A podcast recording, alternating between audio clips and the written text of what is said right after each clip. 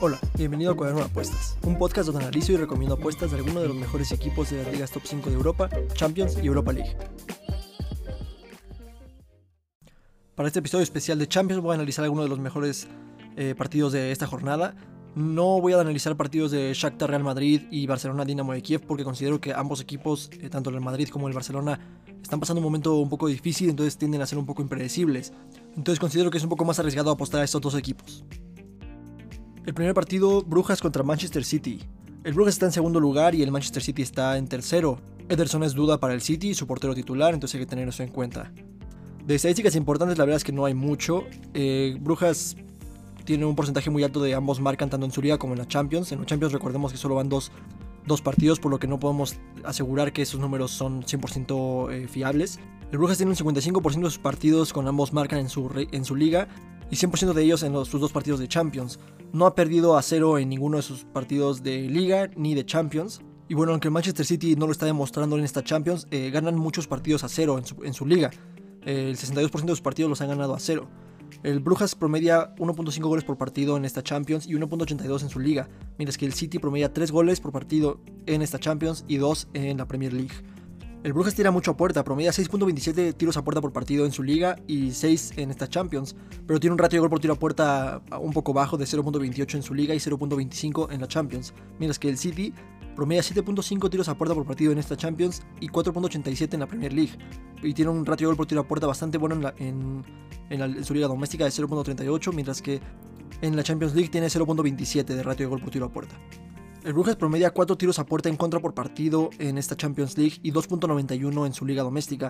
Y en su liga tiene un porcentaje de salvadas del 62.5%, algo bastante bajo. Esta Champions tiene un porcentaje de salvadas del 75%, pero yo considero que es más fiable los datos que tiene con su liga por también el, el nivel que tienen allá y la cantidad de partidos que han jugado. No hay registro de partidos previos entre estos dos equipos y bueno, algunas tendencias importantes es que el Brujas está invicto en 7 partidos, y ha visto menos de 3 goles en 5 de sus últimos 6 partidos. Personalmente no veo al Brujas eh, conteniendo al Manchester City. El Manchester City no llegó muy bien a partidos pasados, pero también yo personalmente creo que contra el PSG merecía ganar, aunque el marcador diga lo contrario. Creo que generaron mucho más y son eventualidades de, del fútbol, lo que lo hace muy, muy bonito. Pero no veo al Brujas sacando la sorpresa contra el Manchester City, no veo empatando como lo logró contra el PSG. Creo que el City va a tener una, eh, una victoria fácil, pero también creo que es difícil de pronosticar este partido porque tanto puede quedar como 0-1 o puede quedar como 0-4, entonces, o 1-3. Entonces es un poco eh, riesgoso apostar a este partido. Sin embargo, mis recomendaciones conservadoras sería apostar por el Manchester City tal cual. Se paga muy bajo, pero eso es algo muy conservador. Algo también conservador, sin irnos muy lejos, es el Manchester City menos 1 si el Manchester City solo gana por un gol, no regresan el dinero, que creo que eh, sería la mejor apuesta aquí, ya que cubrimos que el, que el City gane solo 0-1. La opción arriesgada que traigo sería apostar por el Manchester City menos 1.5, no me suena nada mal, pero repito, como es un partido un poco eh, difícil de pronosticar en ese sentido, creo que es un poco más arriesgado, aunque me gusta bastante el Manchester City menos 1.5. El siguiente partido, Ajax-Borussia Dortmund. Pelea directa por el liderato del grupo. El Ajax no cuenta con Onana, Stekelenburg y tiene a Tagliafico y a Edson Álvarez en duda por condición física. Por otro lado, el Borussia Dortmund no cuenta con Dahoud, Guerreiro, Mukoko ni Schmelzer, aunque ya recuperaron eh, algunos miembros importantes de la plantilla como Haaland y Torgan Hazard, que también estaba lesionado. De estadísticas importantes por el lado del Borussia Dortmund es la cantidad de partidos que tienen con ambos marcan. El 88% de sus partidos de la Bundesliga ambos equipos han anotado. Ambos equipos tienen porcentajes altos de over 2.5. El Ajax tiene 56% de sus partidos en liga con over 2.5, mientras que el Dortmund 88% de sus partidos también. De igual forma ambos equipos tienen promedio goleador bastante bastante bueno. El Ajax promedia 3.56 goles por partido en su liga y 3.50 en lo que va a esta Champions League. Por otro lado, el Dortmund promedia 2.75 en la Bundesliga y 1.5 en, lo que va de, la presente Champions. Obviamente con un buen promedio de goles viene un buen promedio de tiros a puerta. El Ajax tira 7.67 veces por partido en la Eredivisie y 6.50 en lo que va de esta Champions. Por otro lado, el Dortmund promedia 4.87 tiros a puerta por partido en la Bundesliga y 5 en lo que va de esta Champions. El Ajax tiene un ratio de gol por tiro a puerta bastante bueno de 0.43 en la Eredivisie y es el tercero mejor de la Champions con 0.54 de ratio de gol por tiro a puerta. Por otro lado, el Borussia Dortmund tiene un ratio de gol por tiro a puerta de 0.44 en la Bundesliga y 0.30 en lo que va a esta Champions. También números muy muy buenos. El Ajax tiene un promedio de goleo en contra muy bajo del 0.22 eh, en su liga y 0.50 en esta Champions. Mientras que el Borussia Dortmund todo lo contrario, tiene 1.75 goles en contra por partido en, en la Bundesliga y 0.50 también en esta Champions. En estos dos partidos que van de la Champions League, el Ajax ha logrado un 66.7% de salvadas, mientras que el Dortmund 75%. Sin embargo, en la Bundesliga, el Dortmund tiene un porcentaje de salvadas bastante, bastante bajo, del 56.7%. Entonces hay que tener eso en cuenta contra un equipo que promedia 3.5 goles por partido. Cabe destacar que el Dortmund tampoco ha logrado mantener su portería a cero en ninguno de los partidos que ha jugado en la Bundesliga y ya van 8 jornadas. Algo que me gusta destacar mucho también son los expected goals, en este caso remarcar los del Ajax, que tiene 3.4 de expected goals en la Champions. Si lo relacionamos con su 3.5 de goles a favor que tiene en la Champions, vemos que sí generan esas oportunidades, no, no, esperan milagros, no esperan penales, no, no son golazos tal cual, sino generan mucho como para anotar 3.5 goles por partido y lo demuestran sus, sus expected goals. En los últimos cuatro enfrentamientos que se han enfrentado, dos los ha ganado el Ajax y dos los ha ganado el Borussia Dortmund. Uno ha sido ambos marcan y over 2.5. De tendencias importantes, el Ajax eh, anota primero 9 de sus últimos 10 partidos y gana al descanso en 8 de sus últimos 9. Por otro lado, el Borussia Dortmund eh, no ha logrado mantener su portería a cero en 3 partidos y ha visto por lo menos 3 goles en 8 de sus últimos 10. Además, ha sido el primero en anotar en 5 de sus últimos 7 encuentros. Personalmente creo que esta es la primera prueba real del Ajax, porque ha jugado contra el Besiktas y ha jugado también contra el Sporting y los dos los ha ganado. Entonces eh, creo que esta es la primera prueba real que tienen en esta, en esta temporada de Champions. Y el Borussia Dortmund no creo que la vaya a tener nada fácil porque el Ajax es un equipo muy fuerte que no tiene miedo a pelearle a un equipo eh, en teoría más fuerte que él. Por lo tanto, mis recomendaciones de apuestas conservadoras sería apostar a que ambos marcan. Creo que es algo que es bastante probable que pase. Incluso me aventaría a decir que el Ajax va a anotar primero, pero pues no, apostaría a eso. Otra opción conservadora sería apostar al over 2.5 goles. Creo que es igual de probable que ambos marcan. Entonces eh, pueden apostar a cada una por separado o incluso combinarlas. Creo que es algo bastante bueno. La opción arriesgada sería apostar a que hay por lo menos 4 goles. Esta sí, es, la verdad, me suena bastante, bastante arriesgada. Me suena más un 2-1 de cualquier lado que un 2-2, pero el 2-2 siento que sí se puede dar eventualmente. El siguiente partido, Atlético de Madrid-Liverpool.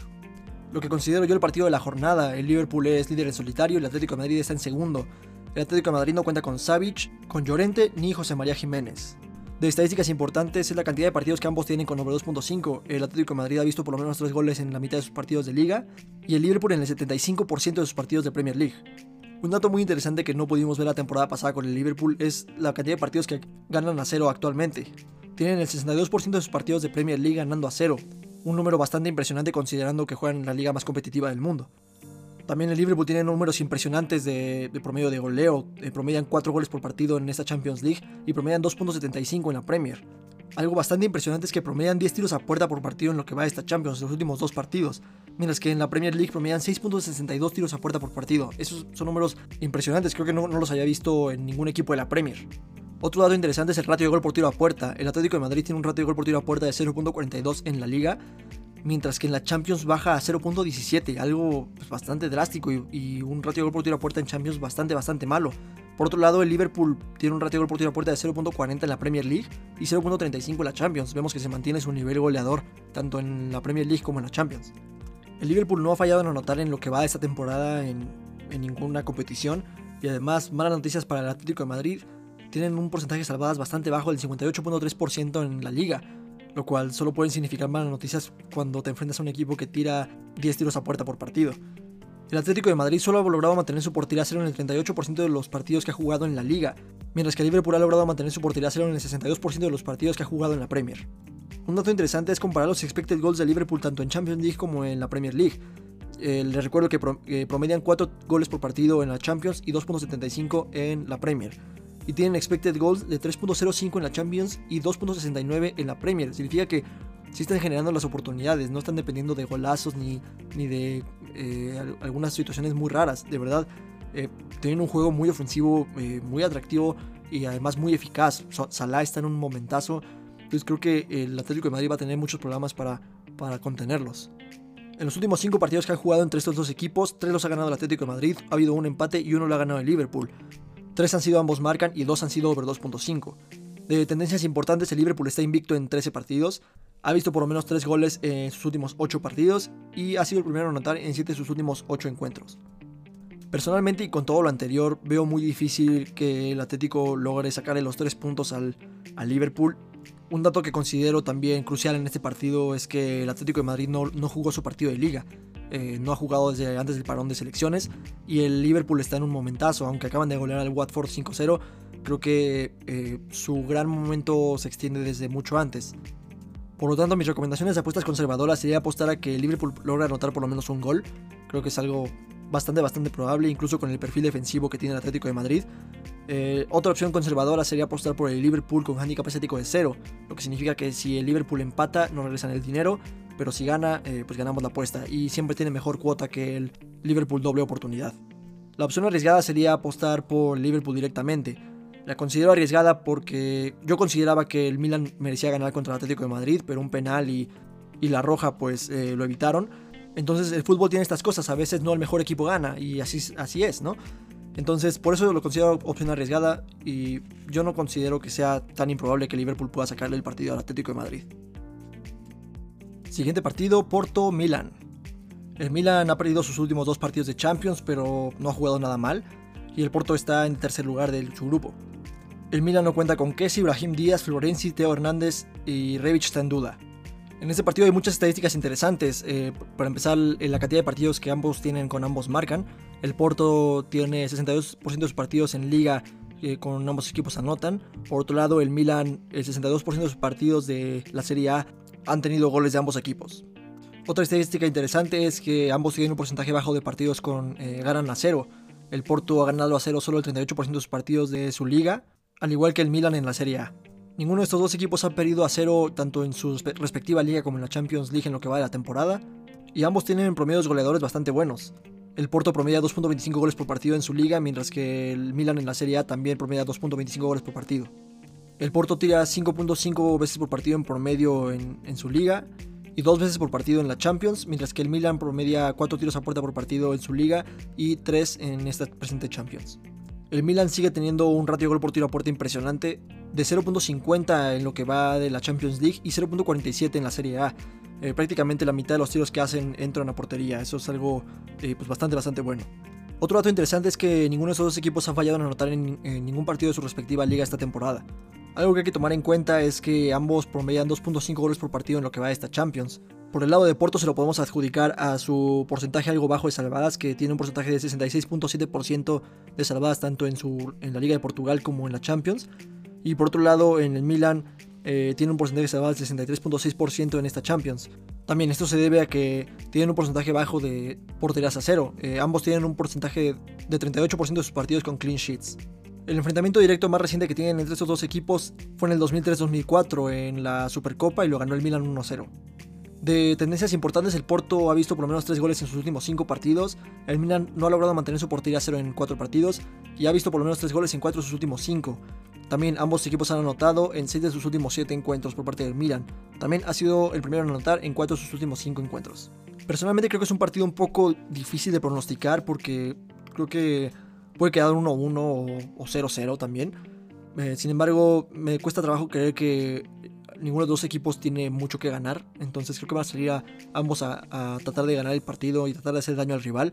Porque eh, no tienen mucho que defender, tal cual.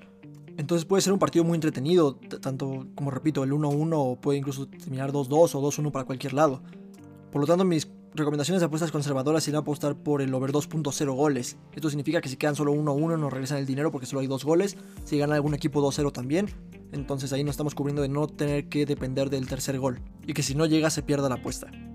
La opción un poco más apretada sería el, ambos marcan. Creo que también es algo que se puede dar. Como repito, creo que ambos tienen mucho que ganar y no mucho que perder. Entonces yo creo que ambos van a salir a hacer daño al rival. Y creo que se puede dar porque ambos tienen números defensivos que lo permitirían. La opción un poco más arriesgada que también considero probable sería apostar directamente por el Milan. Yo veo favorito al Milan, creo que viene jugando mejor.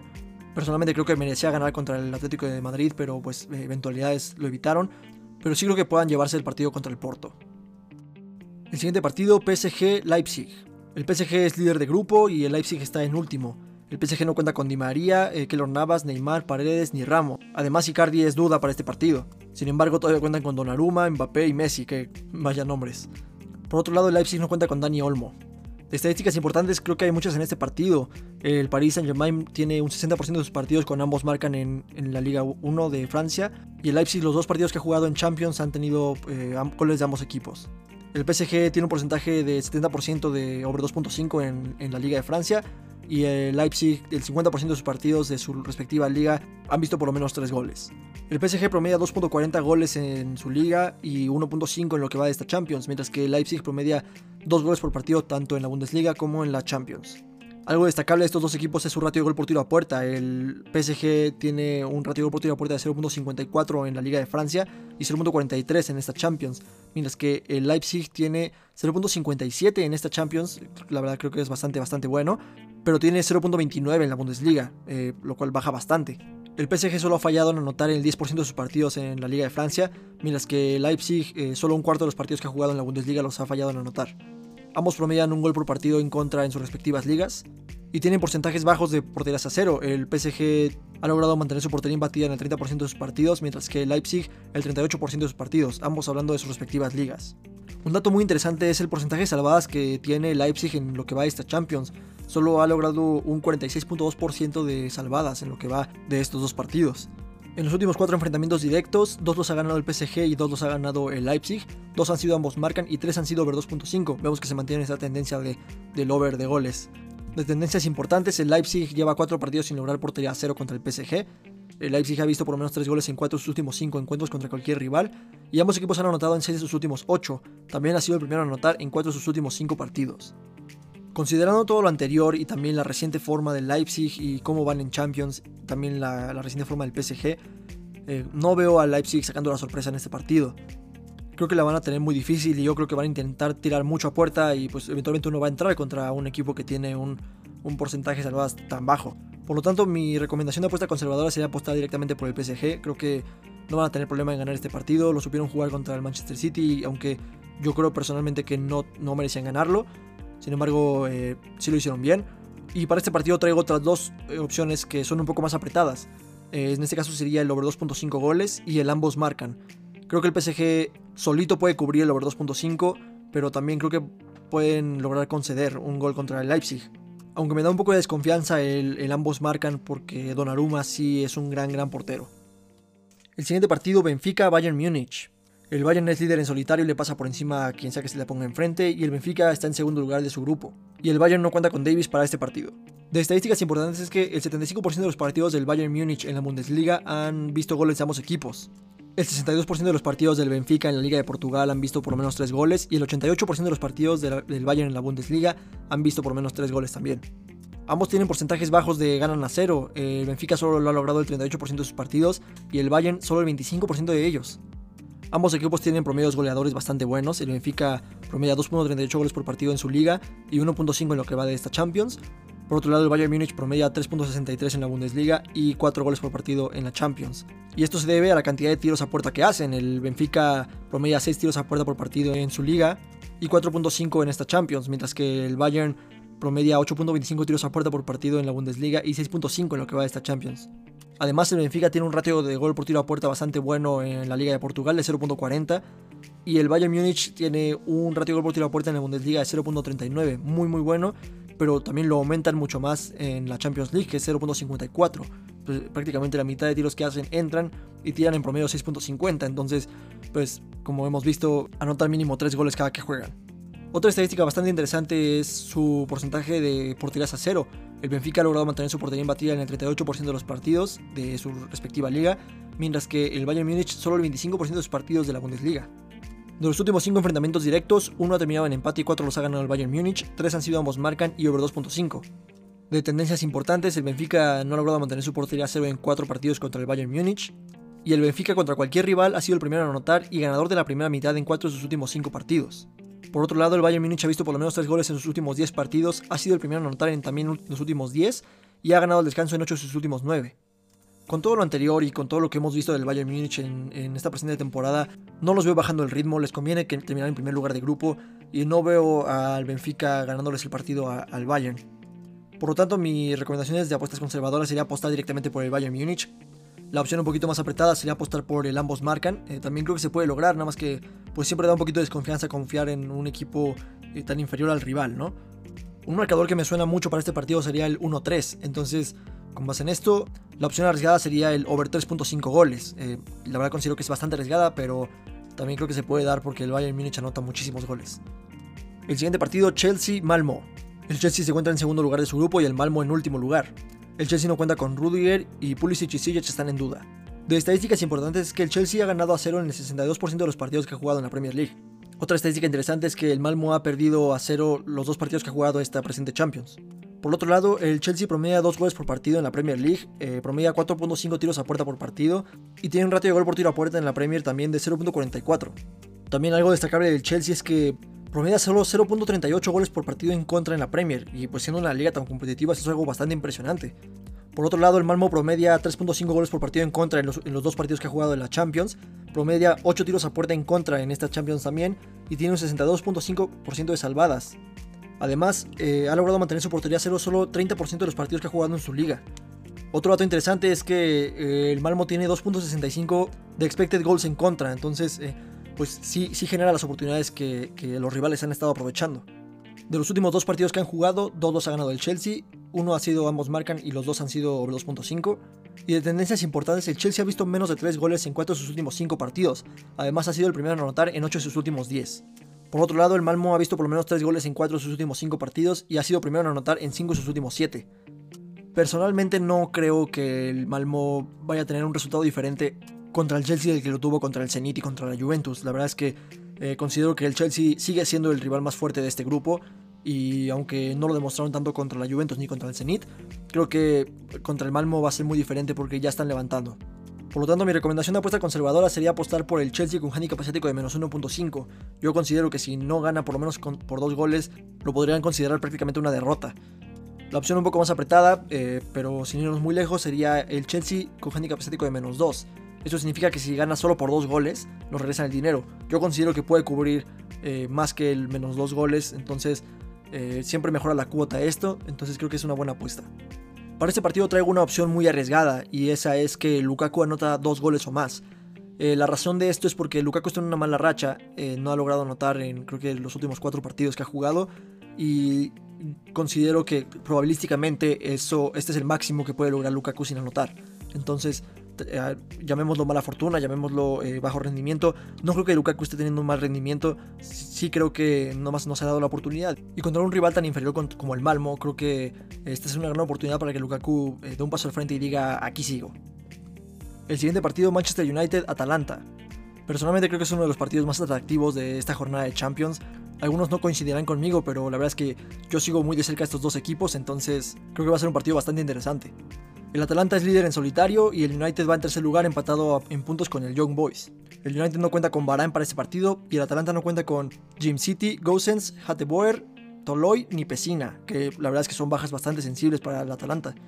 De estadísticas importantes es que ambos tienen números muy similares. El Manchester United tiene un 75% de los partidos que ha jugado en la Premier con ambos marcan y el Atalanta 75% de los partidos de la Serie A ambos equipos han anotado.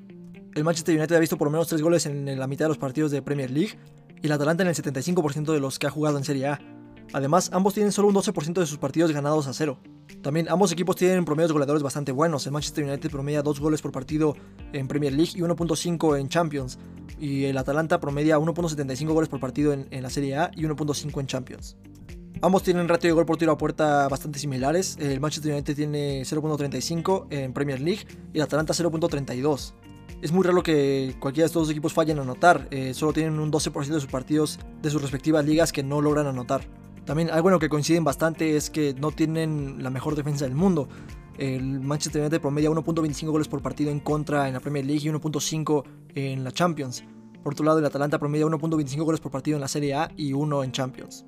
El Manchester United promedia 4.25 tiros a puerta por partido y 6 tiros a puerta por partido en lo que va de esta Champions. Por otro lado, el Atalanta promedia 3.62 tiros a puerta en contra por partido en Serie A y 4 tiros a puerta en contra por partido en lo que va de estos dos partidos de Champions. Ambos tienen porcentajes muy bajos de clean sheets. El Manchester United ha logrado mantener su portería a cero solo el 12% de sus partidos de Premier League y el Atalanta solo un cuarto de los partidos que ha jugado en la Serie A. De tendencias importantes, eh, justo lo que vengo comentando, es que el United no ha logrado mantener su portería cero en 8 partidos y ha visto goles de ambos equipos en 7 de sus últimos 8. El Atalanta ha visto por lo menos 3 goles en 4 de sus últimos 5 partidos y ambos equipos han anotado también en 4 de sus últimos 5. Además, ha sido el primero en anotar en 5 de sus últimos 7. Personalmente creo que va a ser un partido bastante, bastante entretenido, pues ambos equipos eh, no tienen pues, defensas muy sólidas y tienen ataques bastante, bastante efectivos. Por lo tanto, mi recomendación de apuesta conservadora sería apostar que ambos marcan. Creo que el marcador más bajo probable en este partido sería 1-1. La opción un poco más apretada sería apostar por el over 2.5.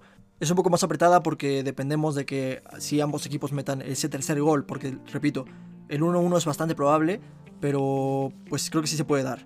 Un marcador que también veo bastante probable y se ha dado mucho en estos partidos que tienen estas características es el 2-2. Eh, lo comentaba también con el, Inter de Milán-Atalanta y se dio justamente el 2-2. Entonces creo que el over 3.5 goles puede ser bastante bueno. Además no me sorprendería que alguno de estos dos equipos gane 3-1 este encuentro. Por lo tanto creo que el over 3.5 es arriesgado, pero se puede dar. Y por último, Zenit Juventus. La Juve está a la alza y es líder en solitario de su grupo. Además, como les vengo mencionando, le ganó a lo que yo creo que es el rival más fuerte de este grupo, que fue el Chelsea. La Juve no cuenta con Dybala, Rabiot ni De Ligt. De estadísticas importantes para este partido, considero que son las estadísticas de la liga doméstica del Zenit. Tiene 91% de sus partidos con ambos marcan en su liga. También ha ganado a cero solo el 9% de sus partidos, entonces significa que aunque ganen muchos partidos, eh, generalmente siempre conceden. El Zenit promedia 2.09 goles por partido en su liga y 2.0 goles en lo que va de esta Champions. Además, también la Juventus promedia 2 goles por partido en esta Champions y 1.5 en la Serie A. El Zenit tira 7 tiros a puerta por partido en su liga y 5.5 en estos dos partidos de Champions. Por otro lado, la Juventus promedia 4.5 tiros a puerta por partido en la Serie A y 4 tiros a puerta por partido en estos dos partidos de Champions. Ambos tienen promedios de goles en contra bastante similares. El Zenit promedia 1.27 goles por partido en contra y la Juventus 1.25. Otra estadística bastante interesante es que el Zenit ha logrado mantener su portería cero solo el 9% de los partidos que ha jugado en su liga. Y esto es muy importante porque también recordemos eh, la diferencia del nivel de las ligas de estos dos equipos. Por eso cuando alguien trae de su liga este tipo de números contra un equipo de, de primer nivel, pues hay que tenerlo mucho en cuenta. De los últimos dos partidos que han jugado, uno ha terminado en empate y uno lo ha ganado la Juventus. Y ninguno de estos dos partidos ha sido ambos marcan ni over 2.5 de tendencias importantes, el Zenit eh, ha visto por lo menos 3 goles en sus últimos 5 partidos y ambos equipos han anotado en 4 de sus últimos 5 encuentros. Por otro lado, la Juve está en una racha ganadora de 5 partidos y está invicto en 7. Además, ha logrado mantener su portería imbatida en 3 partidos y ha sido el primero en anotar en sus últimos 8. Personalmente no veo al Zenit sacando la sorpresa en este partido y no veo a la Juve regresando a casa con menos de 3 puntos en este partido personalmente, aunque las casas de apuestas no consideran lo mismo, no, no ven tan favorito a la Juventus como yo lo considero. Entonces por eso también nosotros podemos aprovechar esto. Eh, mis recomendaciones de apuestas conservadoras sería apostar por la Juventus con handicap asiático de 0. Significa que si la Juventus empata el partido, que también es probable, eh, nos regresan el dinero. Sin embargo, eh, creo que es un riesgo que podemos tomar. Mis recomendaciones un poco más arriesgadas sería que la Juventus anota por lo menos dos goles.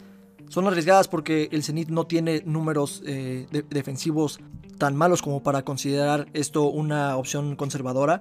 Sin embargo, creo que se puede dar eventualmente, por eso es una opción arriesgada. La otra opción arriesgada sería apostar directamente por la Juventus. Repito, yo creo que la Juventus es favorita en este encuentro, pero es fútbol y todo puede pasar, entonces tampoco quiero abusar de, mi confianza en la Juventus. Por eso es la, opción arriesgada. Sin embargo, la opción que más me gusta es Juventus con handicap estético de cero. Y bueno, esto sería todo de mi parte en cuanto a análisis estadístico de esta jornada.